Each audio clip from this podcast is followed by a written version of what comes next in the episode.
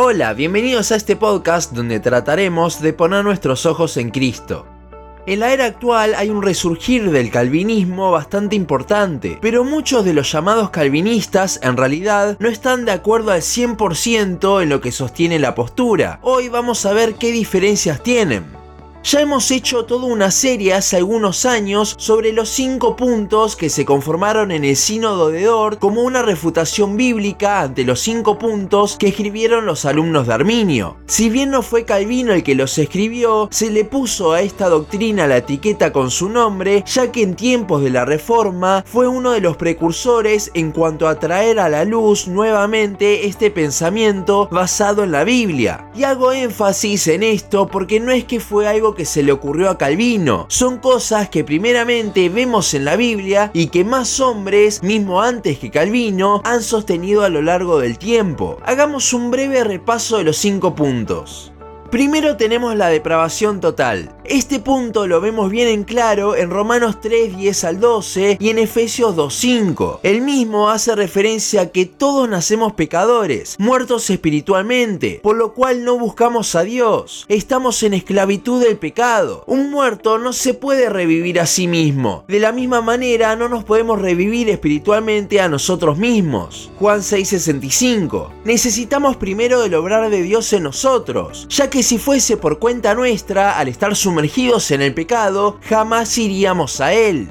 El segundo punto es la elección incondicional. Al ver Dios la incapacidad del hombre, su depravación total, Él eligió desde antes de la fundación del mundo a las personas que iba a salvar. Esto se ve muy en claro en Romanos 9, Romanos 8:30, donde tenemos todo el plan de salvación, o en Efesios 1, 4 al 5. Tercer punto, expiación limitada o expiación particular. Este punto no habla de una limitación en la expiación, por eso muchos lo cambian y le dicen particular, sino que habla de que Cristo solamente murió por las personas a las que predestinó en el punto anterior, y no por todas las personas que existieron a lo largo de toda la historia. Si hubiese muerto por todos, entonces el pago de los pecados solo sería efectivo por medio de la decisión de un pecador, haciendo que importe más nuestra decisión que la sangre misma de Cristo. Además de que el pecado de una persona no salva se pagaría dos veces, primero en la cruz y luego en el infierno por toda la eternidad. Isaías 53:11 afirma de que él iba a morir por muchos, no por todos. Además, también hay una mala traducción de la palabra griego paz en muchos versículos. Se lo pone como si fuese todos, cuando en realidad se traduce como todos de un mismo tipo. Cuarto punto, gracia irresistible al no podernos nosotros salvar por nuestra cuenta y al no ser la expiación limitada por nuestra decisión, sino que fue hecha para cada una de las ovejas, Juan 10:11, entonces cuando el Señor aplica la gracia, le abre los ojos a las personas y las salva, las saca de la esclavitud del pecado, las revive espiritualmente, no hay forma de resistirse ya que Dios mismo cambia nuestros deseos. De esta forma no hay gota de la sangre de Cristo que haya sido derramada en vano, porque Dios murió son los que van a ser salvos. Quinto y último punto, perseverancia o preservación de los santos. Este punto afirma de que la salvación no se pierde, Juan 10, 27 al 29, y que es Dios mismo el que hace que cristiano persevere hasta el fin sin perderse, Filipenses 1.6. Si bien pueden apartarse por un tiempo, Dios mismo los traerá de vuelta. Esto fue un breve resumen. Si quiere estudiar más en profundidad o no está seguro de algún punto, le recomiendo que escuche toda la serie. Pero volviendo al tema de hoy, cuando hablamos de calvinismo de 3 o 4 puntos, por lo general lo relacionamos con la expiación limitada o la elección incondicional. Les cuesta creer que Dios pueda elegir personas para salvación, lo cual Pablo afirma y refuta este pensamiento muy bien en Romanos 9. O también les cuesta creer que Dios no haya muerto por todos, sino solo por los que escogió, por muchos, como dice Isaías 53. Creer en algunos puntos sí y en otros no hace que haya una inconsistencia, ya que, por ejemplo, si somos muertos espiritualmente, ¿cómo puede la expiación hacerse efectiva al nosotros creer? ¿Un muerto puede creer? No. Entonces necesitamos de la gracia irresistible que actúe en nosotros y nos regenere. Y si necesitamos primero un obrar de Dios en nosotros, eso significa que Dios nos salvó a todos, porque no todos van al cielo. Eso es universalismo. Eso nos lleva a afirmar también que Dios nos predestinó para que en un momento nos aplique esa gracia. Ven, es un punto atrás del otro, no los podemos despegar, no podemos creer en unos sí y en otros no. Ahora, hay un problema. Las personas que niegan estos dos puntos que hablamos antes ni siquiera se consideran calvinistas. No son calvinistas de tres o cuatro puntos porque directamente no se identifican con esta doctrina. Por lo cual no vamos a hablar de este tipo de pensamientos hoy, sino que vamos a hablar de aquellas personas que se dicen ser calvinistas, dicen creer en los cinco, pero en realidad no lo hacen.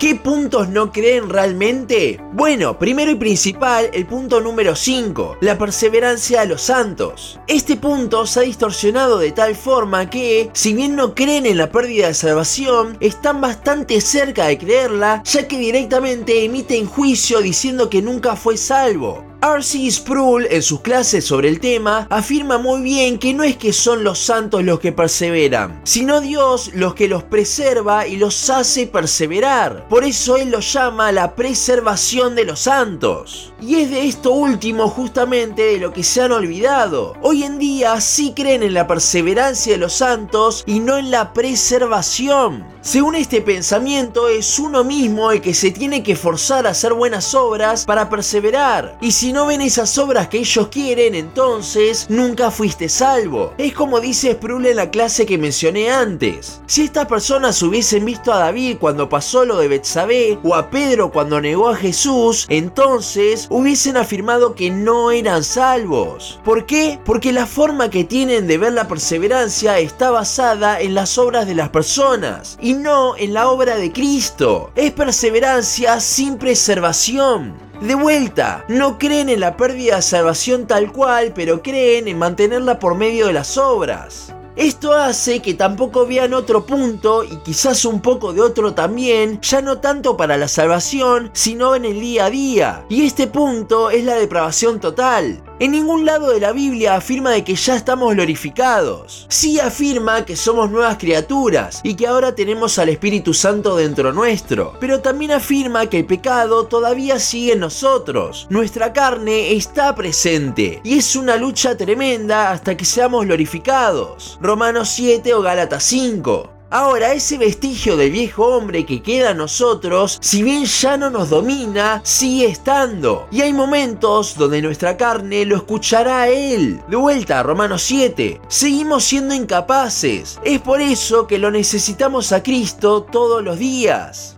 Es por esto también que de cierta forma se niega la gracia irresistible, ya que la misma dice que necesitamos de la obra de Cristo para luego nosotros poder actuar. Y eso no se ve, porque para estas personas todo nuestro obrar, nuestra intencionalidad, Ven Filipenses 2.12 cuando dice trabajar en nuestra salvación, o más bien nuestra santificación, sin ver Filipenses 2.13, que afirma que es Dios quien produce ese trabajo en nosotros. Esto es la gracia irresistible, Dios cambiando nuestros deseos, nuestro querer y hacer por su buena voluntad.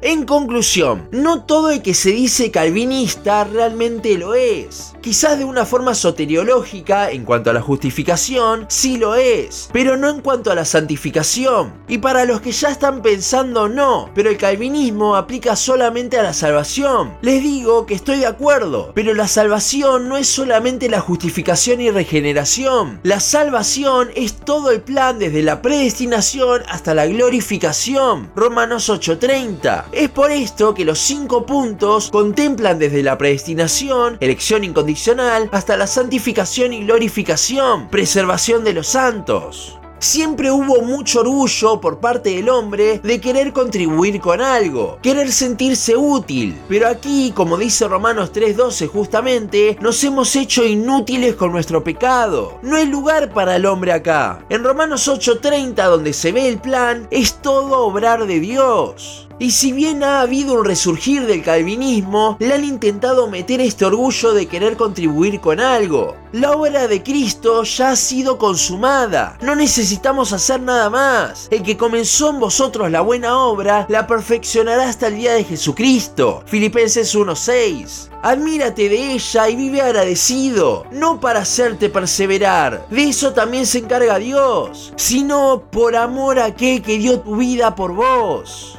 Estos cinco puntos nos muestran el tremendo obrar de Dios en el Evangelio. Y es el impacto del mismo el que no solo nos va a justificar, sino el que nos va a servir para nuestro día a día.